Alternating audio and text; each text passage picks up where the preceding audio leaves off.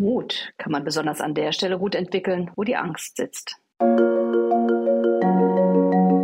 Metatheorie der Veränderung. Der Podcast. Geschickt entscheiden, schlau navigieren, Zukunft entwickeln. Der Podcast für Beratung jenseits von Rezepten. Wir zeigen, wie Veränderung wirklich gelingt. Theoretisch fundiert, praktisch erprobt. Unser Thema? Einfach Angst.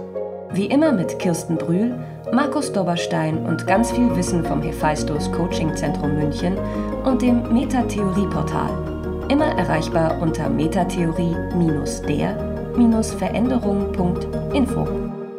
Hallo Kirsten. Thema Angst auf der Metatheorie der Veränderung schon wiederholt beschrieben und kommentiert. Zudem heute unser Thema im Podcast. Warum? für immer mehr Menschen eine doch alltägliche Erfahrung, vom leisen Unwohlsein bis zur großen Existenzangst. Und wir wollen Angst heute mit dem Mut kreuzen, aber nur kreuzen, nicht damit übertönen. Genau, weil wir möchten ja eigentlich wissen, ähm, wie konkret können wir mit der Angst umgehen, also ohne sie zu bekämpfen, ohne sie zu besiegen, ohne sie unterdrücken zu müssen sondern eher gefragt, ähm, wie können wir mit der Angst Schritte gehen, ohne sie abzutun, zu verleugnen, loshaben zu wollen. Es gibt äh, einen Song von Alexa Feser, die Musik muss man nicht mögen, ähm, aber der Text ist gut. Da gibt es eine schöne Liedzeile, Mut ist, wenn man mit der Angst tanzt. Und deswegen wollen wir heute einfach mal kurz draufschauen. Ähm, geht es auch vielleicht ein bisschen mit Leichtigkeit und Vertrauen mit der Angst äh, umzugehen und dem Vertrauen vor allem, dass wir ein Stück weit lernen können, wie wir mit Angst umgehen können.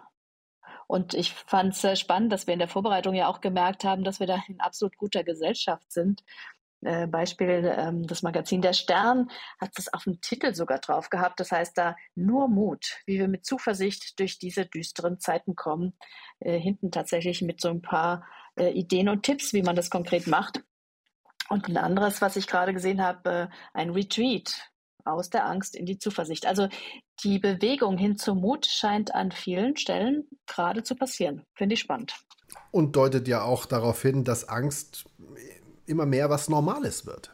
Absolut. Und äh, das wäre für mich gleich auch der Schritt eins in Richtung Mut, nämlich äh, der Angst ins Auge zu sehen. Klingt leichter, als es ist.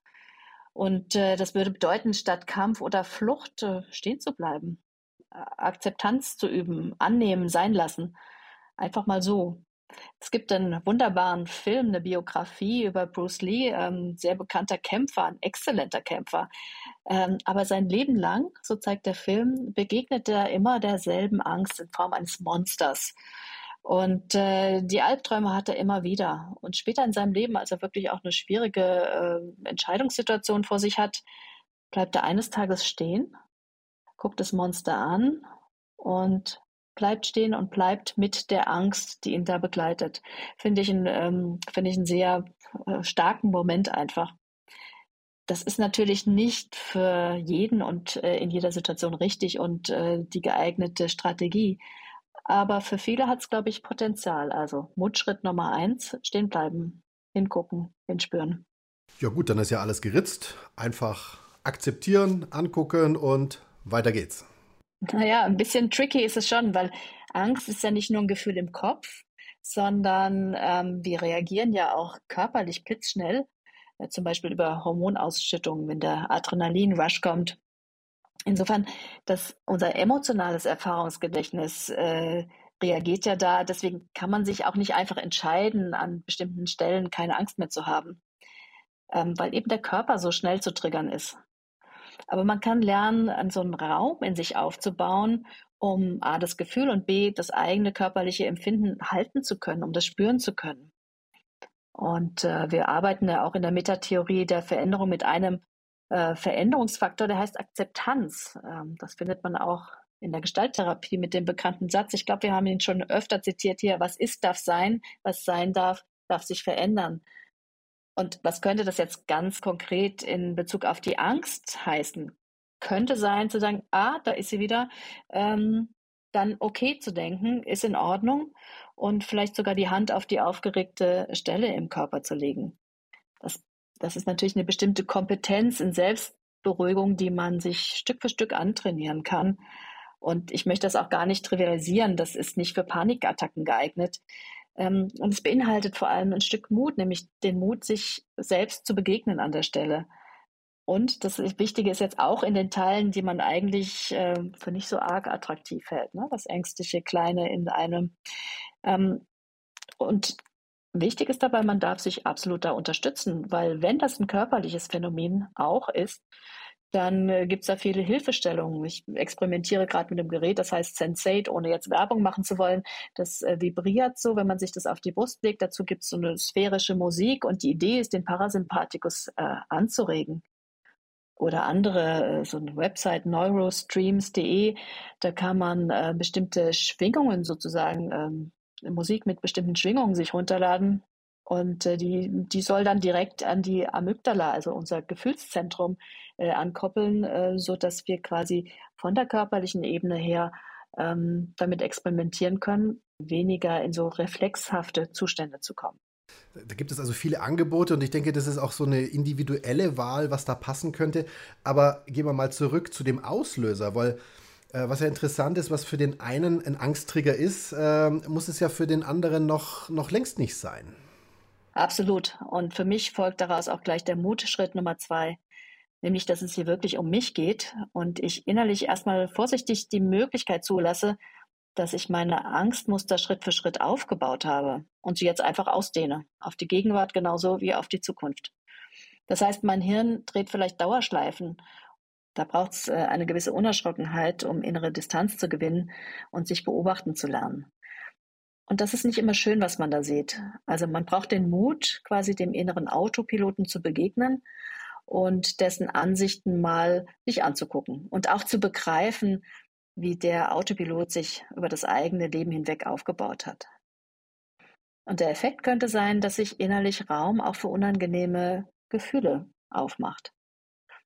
Das heißt, die gute Nachricht ist, ähm, es gibt sowas wie Neuroplastizität im Hirn. Das heißt, äh, wir können da neue Synapsen, neue Wege bauen. Die schlechte ist, wir müssen dafür das erleben, ähm, um was es geht.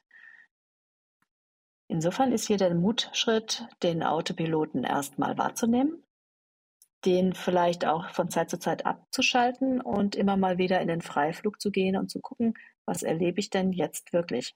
Und bezieht sich das auf das Jetzt? Kirsten, das klingt erstmal unglaublich spannend. Äh, jetzt vielleicht etwas konkreter oder pragmatischer. Wie, wie, bekommt man das denn hin in der Praxis? Also ich arbeite manchmal einfach mit der Haltung, mit der inneren, äh, also mit dem liebevollen Blick auf diesen ängstlichen inneren Anteil. Man könnte ja so sagen, ach komm her, alter Freund, setz dich, äh, magst was essen. Ähm, und das Zweite ist, man kann auch durchaus nach außen etwas tun. Also es geht nicht nur um Selbstregulation, sondern auch um Koregulation. Man weiß, dass die Nervensysteme von Menschen, und für einige ist das sehr spürbar, miteinander in Beziehung stehen und das kann man nutzen. Wahrscheinlich kennen wir das alle, diesen Effekt, dass manche Menschen einem gut tun und dass es mit denen einfach ist, wieder sozusagen runterzukommen. Und es braucht aber auch hier ein bisschen Mut, nämlich den Mut, sich mit diesem fragilen Zustand im Inneren in Kontakt nach außen zu begeben. Ich habe äh, neulich ein Beispiel gesehen, das fand ich faszinierend, ein Vortrag bei TEDx, und zwar von einem Psychologen. Der Vortrag heißt Why Are We Holding Hands? Ähm, der hat mit Kriegsveteranen gearbeitet, also mit Menschen mit massiven Angststörungen, äh, mit Traumata eigentlich. Und da war ein Veteran, der wollte nicht arbeiten. Also der ist immer weggezuckt, äh, aus gutem Grund, weil er wahrscheinlich gemerkt hat, das ist zu viel, zu viel Ladung in ihm. Und er brachte nach einer Weile seine Frau mit in die Praxis. Und seine Frau hat ihm die Hand gehalten. Und immer wenn es für ihn eng wurde oder fast nicht erträglich wurde, hat sie seine Hand gedrückt. Und das hatte, äh, also ihre Anwesenheit hatte so einen Effekt tatsächlich, dass er Schritt für Schritt dazu kam, wirklich sich öffnen zu können und diesen Gefühlen in sich zu begegnen. Also Zusammengefasst, wir brauchen an vielen Stellen Mut, also keinen Mut, der so brachial über Grenzen wegrennt, ähm, sondern eher so eine zarte, vorsichtige und gleichzeitig total entschlossene Haltung, Stück für Stück, je nachdem, was gerade geht, äh, sich mit dem anzufreunden, was da ist und gleichzeitig den Körper gut im Schlepptau zu haben und äh, vielleicht sich da auch auf der körperlichen Ebene Entspannung zu gönnen.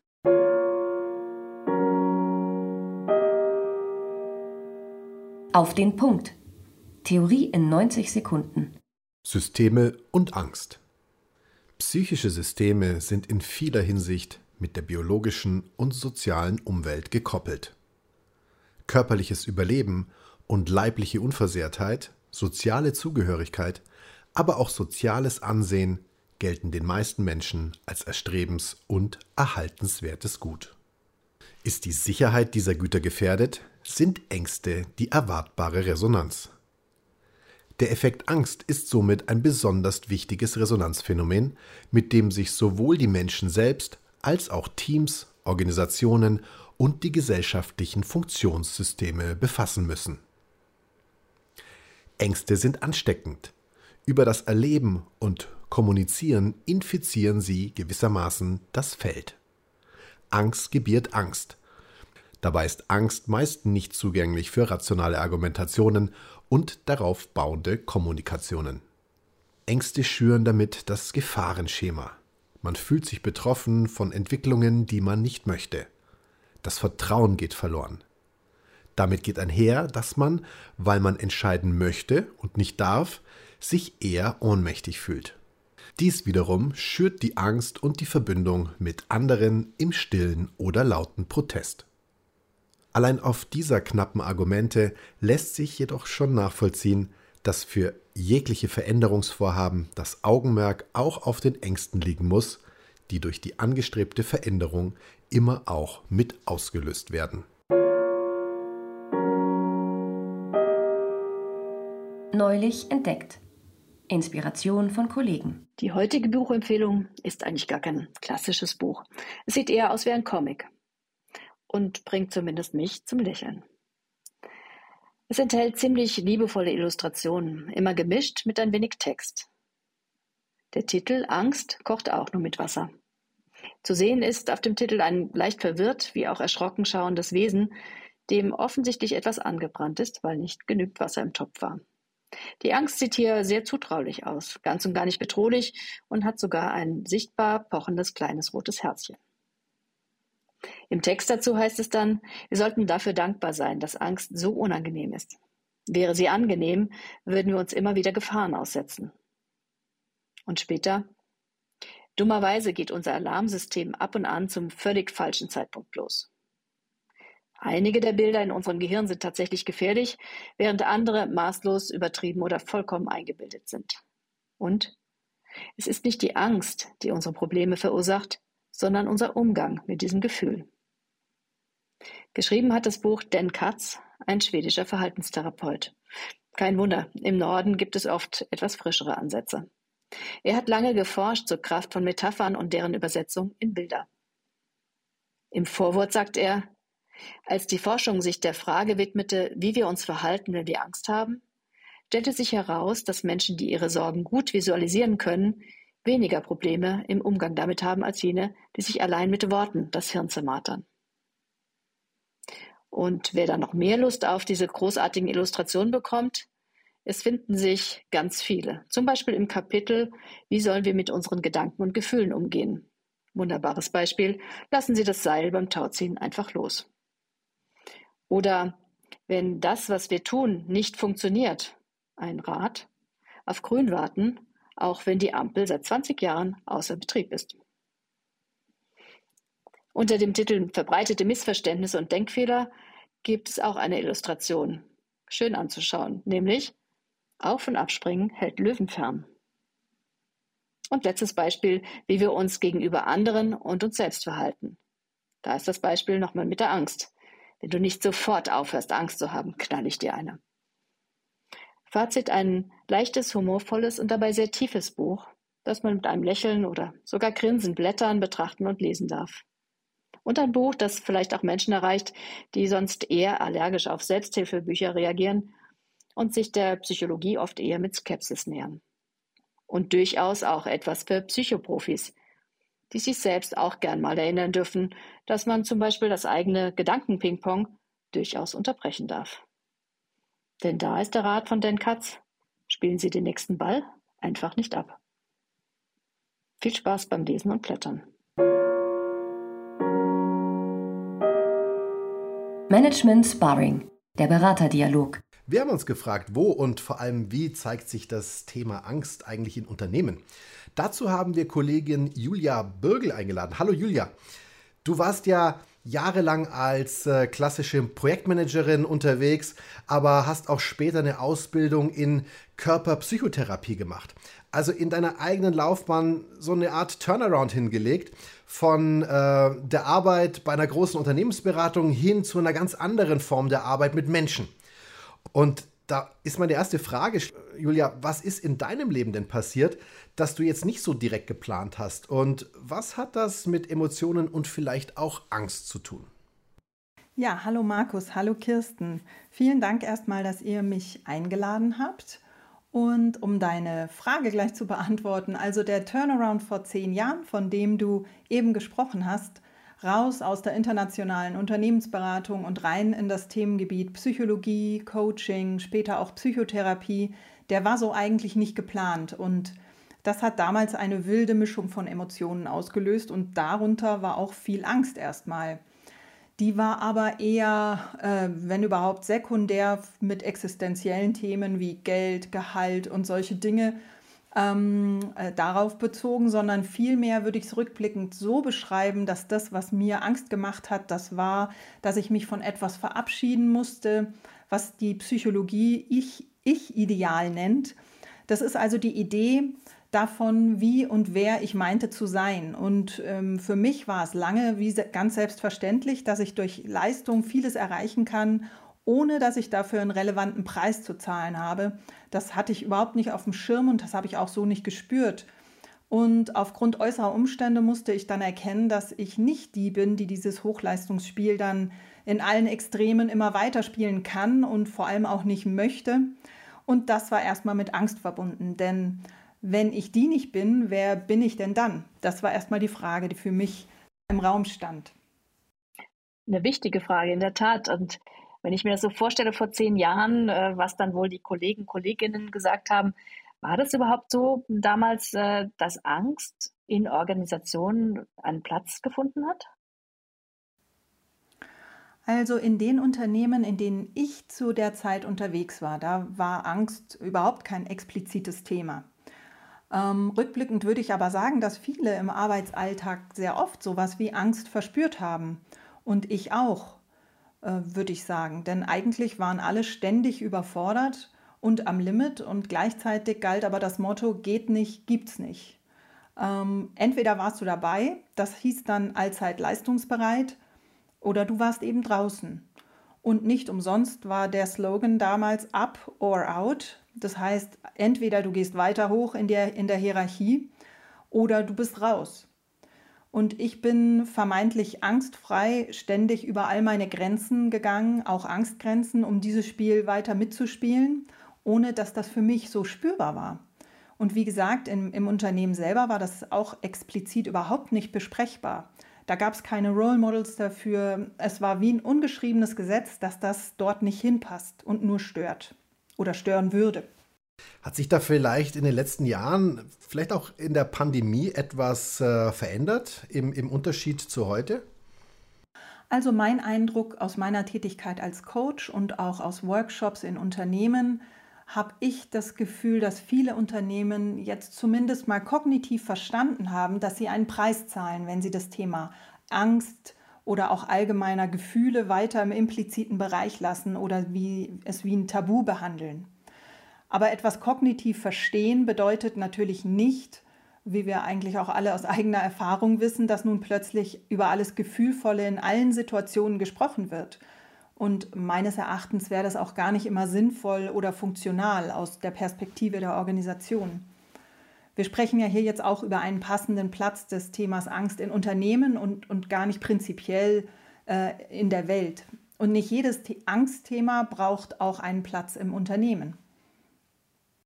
An welcher Stelle kannst du denn andere vielleicht so ein Stück weit inspirieren durch die Erfahrung, die du ja tatsächlich gemacht hast, ähm, durch deinen wahrscheinlich Reifeprozess? Ähm, wo kannst du im Umgang mit Einzelnen, mit Teams, vielleicht auch Organisationsteilen deine Erfahrung gut einbringen oder vielleicht darf ich auch sagen, deine Öffnung ähm, weitergeben? Ja, also ich glaube, dass ich authentisch rüberbringen kann, dass man, wenn ich das so flapsig formulieren darf, dass man an Angst nicht stirbt. Ebenso wenig wie an Trauer, an Wut, an Scham, an Hilflosigkeit, also an unangenehmen Gefühlen, die wir in der Regel ja lieber vermeiden. Ähm, dennoch begegnen uns diese Gefühle eigentlich tagtäglich, auch in der Arbeit. Und es fühlt sich nicht gut an, aber man kann damit weitergehen, ohne dass man es wegmachen muss. Und damit gehe ich ganz offen um, in Coachings, auch in Workshops und ich teile meine Erfahrungen, meine ganz persönlichen diesbezüglich auch. Und was mir dann in der Regel begegnet, ist, dass meine Öffnung, also dass ich mich offen und berührbar zeige, dass das auch eine Öffnung bei meinem Gegenüber ähm, ja zumindest mal begünstigt. Und dann wird Wesentliches besprechbar. Ähm, ich weiß aber auch aus meinem theoretischen Hintergrund heraus, dass wenn Angst ständig chronisch vermieden wird oder abgespalten wird, also nicht mehr gespürt wird, dass das Schaden auf mehreren Ebenen verursacht. Ähm, auch auf der Organisationsebene. Und das kann ich gut begründen. Und in der Mischung würde ich mal sagen, ist das sehr wirksam. Ähm, Im Übrigen tue ich genau das auch oft mit Angst. Denn je nachdem, wo ich so unterwegs bin, äh, gibt es auch Organisationskontexte, wo ich Angst habe, dass ich abgewertet werde, wenn ich mich jetzt mit solchen Themen dort zeige und öffne und äh, mich dem zuwende. Ähm, ich weiß aber, dass es sinnvoll ist und deswegen mache ich es trotzdem. Es ist allerdings im ersten Moment mal gegen meine Intuition. Ähm, genau. Also etwas wissen äh, und im Kopf verstehen, das Angst macht, ähm, ist nur die halbe Miete, will ich damit sagen.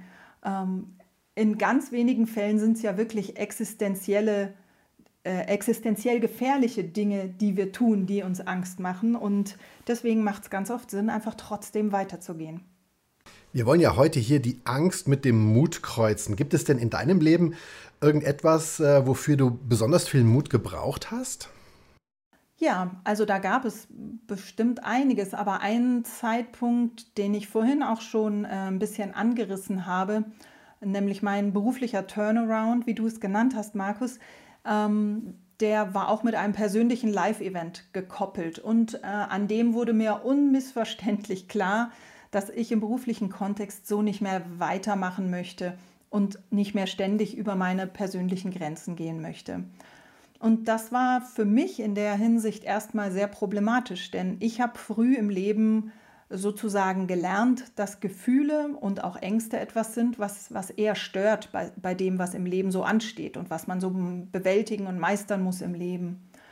Und ich glaube, rückblickend war ich deswegen in dieser speziellen Unternehmenskultur, in der ich da war, vermeintlich auch so gut aufgehoben. Denn das, was ich glaubte, was normal ist und was richtig ist und was sich so gehört, das war quasi kongruent mit dem, was dort gelebt wurde. Und dieses Terrain dann erstmal zu verlassen, also die Überzeugung aufzugeben, dass Ängste stören, und zwar mehr stören, als sie uns Orientierung geben können, dazu habe ich wirklich erstmal Mut gebraucht.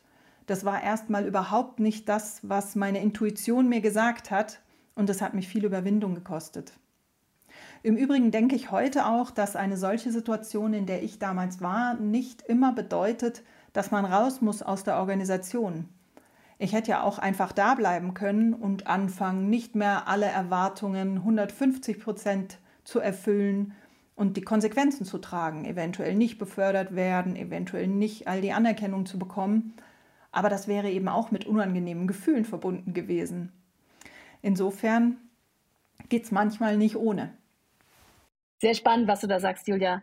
Ähm, Angenommen, wir dürften hier so ein bisschen brainstormen jetzt und sagen, boah, wir können die eine oder andere Stelle einrichten in so einem ganz klassischen Konzern, ähm, die den Umgang mit Angst vielleicht erleichtern könnte.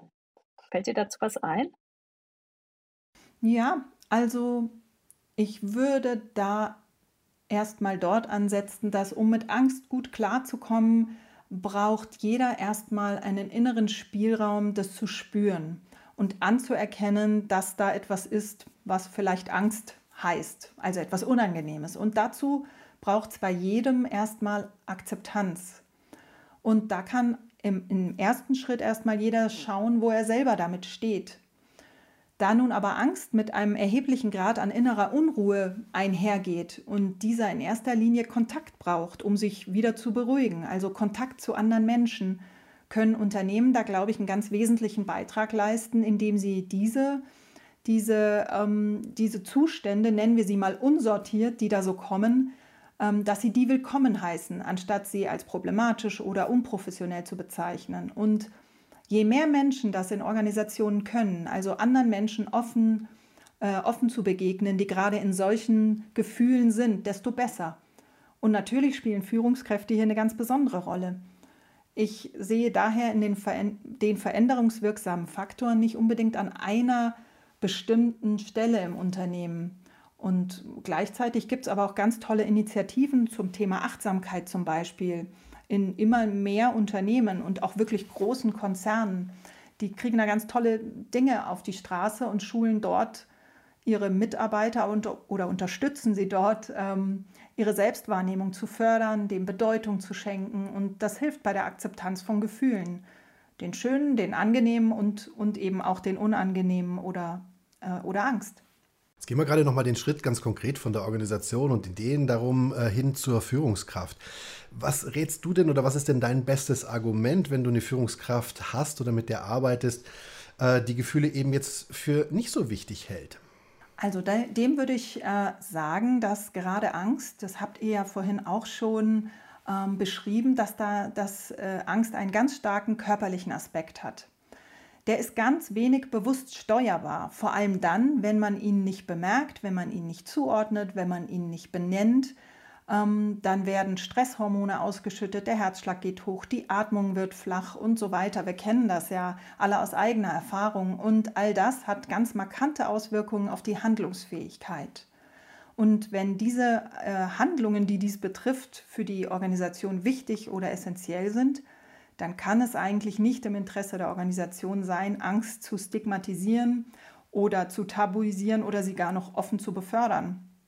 Neben dem humanistischen Aspekt, den das Thema natürlich ohnehin hat. Deswegen ähm, ist es wichtig, dass es eben kein No-Go ist, auch in Unternehmenskontexten ähm, untereinander mit Angst in Kontakt zu gehen und ähm, das zu normalisieren. Ich denke, das sollte Aufgabe einer jeden Führungskraft sein. Ja, vielen Dank, Julia, für deine wertvollen Impulse. Das war der Metatheorie-Podcast Einfach Angst. Mehr Metatheorie gibt es gerade auch zum Thema Angst von Klaus Eidenschink auf unserem Kanal youtube.com slash Metatheorie der Veränderung. Das war's für dieses Jahr. Alles Gute und bis zum nächsten Mal. Das war der Podcast der Metatheorie der Veränderung für Beratung jenseits von Rezepten. Wie immer mit Kirsten Brühl, Markus Dobberstein und ganz viel Wissen vom Hephaistos Coaching Zentrum München und dem Metatheorie-Portal. Immer erreichbar unter metatheorie-der-veränderung.info.